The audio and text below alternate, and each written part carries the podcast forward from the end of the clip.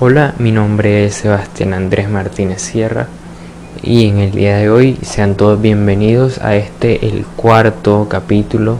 del podcast del Paraíso de la Divina Comedia de Dante Alighieri. En el día de hoy, y ya para terminar esta serie de capítulos del podcast, estaremos hablando y reflexionando un poco de un tema fundamental en la interpretación de la historia de la Divina Comedia y es la teoría geocéntrica. Es un dato curioso que se desprende en realidad de la historia y las descripciones hechas en la obra, en el libro. Recordemos, y es importante entender el contexto histórico, que la obra fue escrita alrededor de 1300, es decir, en la Edad Media. Por lo tanto, ese es el contexto en el que lo debemos enmarcar,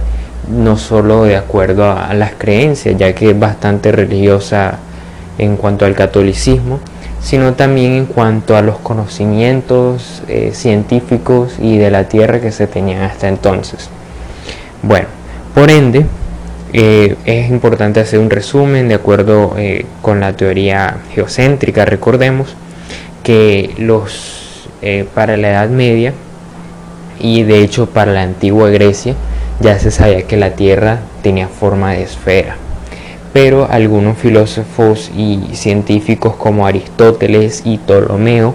plantearon para el universo, para el sistema solar, que era lo que se conocía, eh, un modelo en forma de una, de una Tierra en el centro de todo, obviamente con forma esférica, porque ya era algo que estaba demostrado.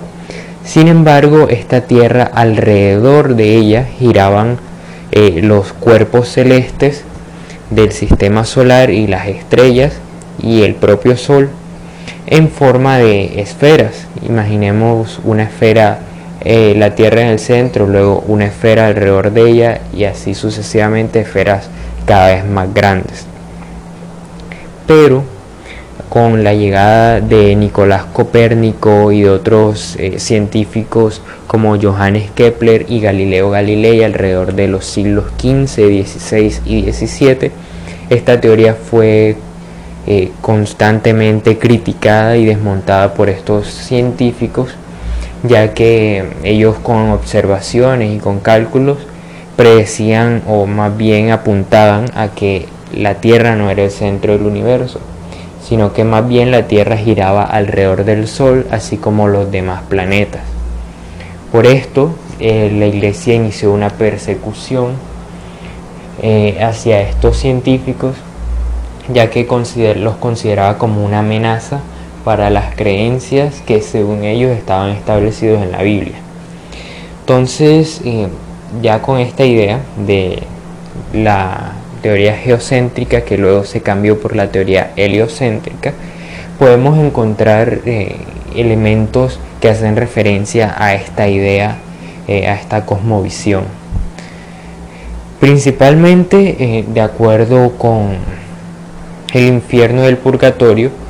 se describe pues la tierra esférica evidentemente ya que Dante y Virgilio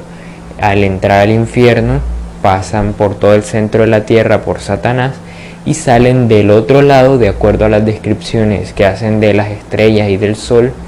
hacia el purgatorio, que recordemos que la montaña fue hecha con la tierra que se extrajo del, infierno, del abismo. Entonces ya con esto se establece pues en la obra la idea de tierra esférica. Sin embargo, en la tercera parte, que es la tocada por este podcast,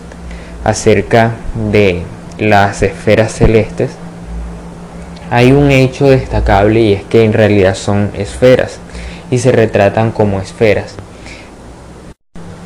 Estas esferas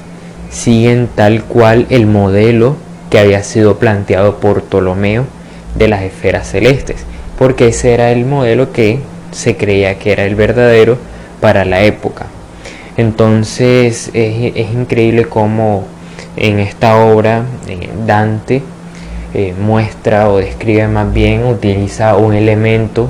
de eh, hasta el momento, hasta ese momento,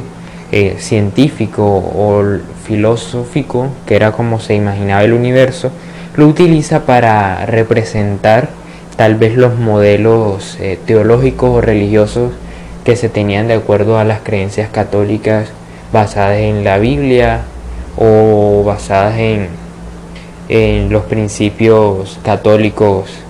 de la iglesia como tal. Y de hecho, tal como se como lo plantean muchos críticos, eh, la Divina Comedia sentó las bases o fue un preámbulo de lo que luego sería eh, parte del Renacimiento. Y si lo vemos desde ese punto de vista, encontramos evidentemente en la Divina Comedia eh, establecidas bien las creencias de la Edad Media que luego serían cambiadas por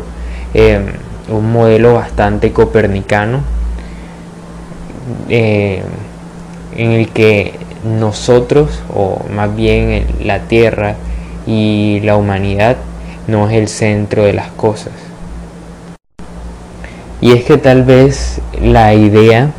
de la Tierra como el centro del universo y el cielo rodeándola no es simplemente debido a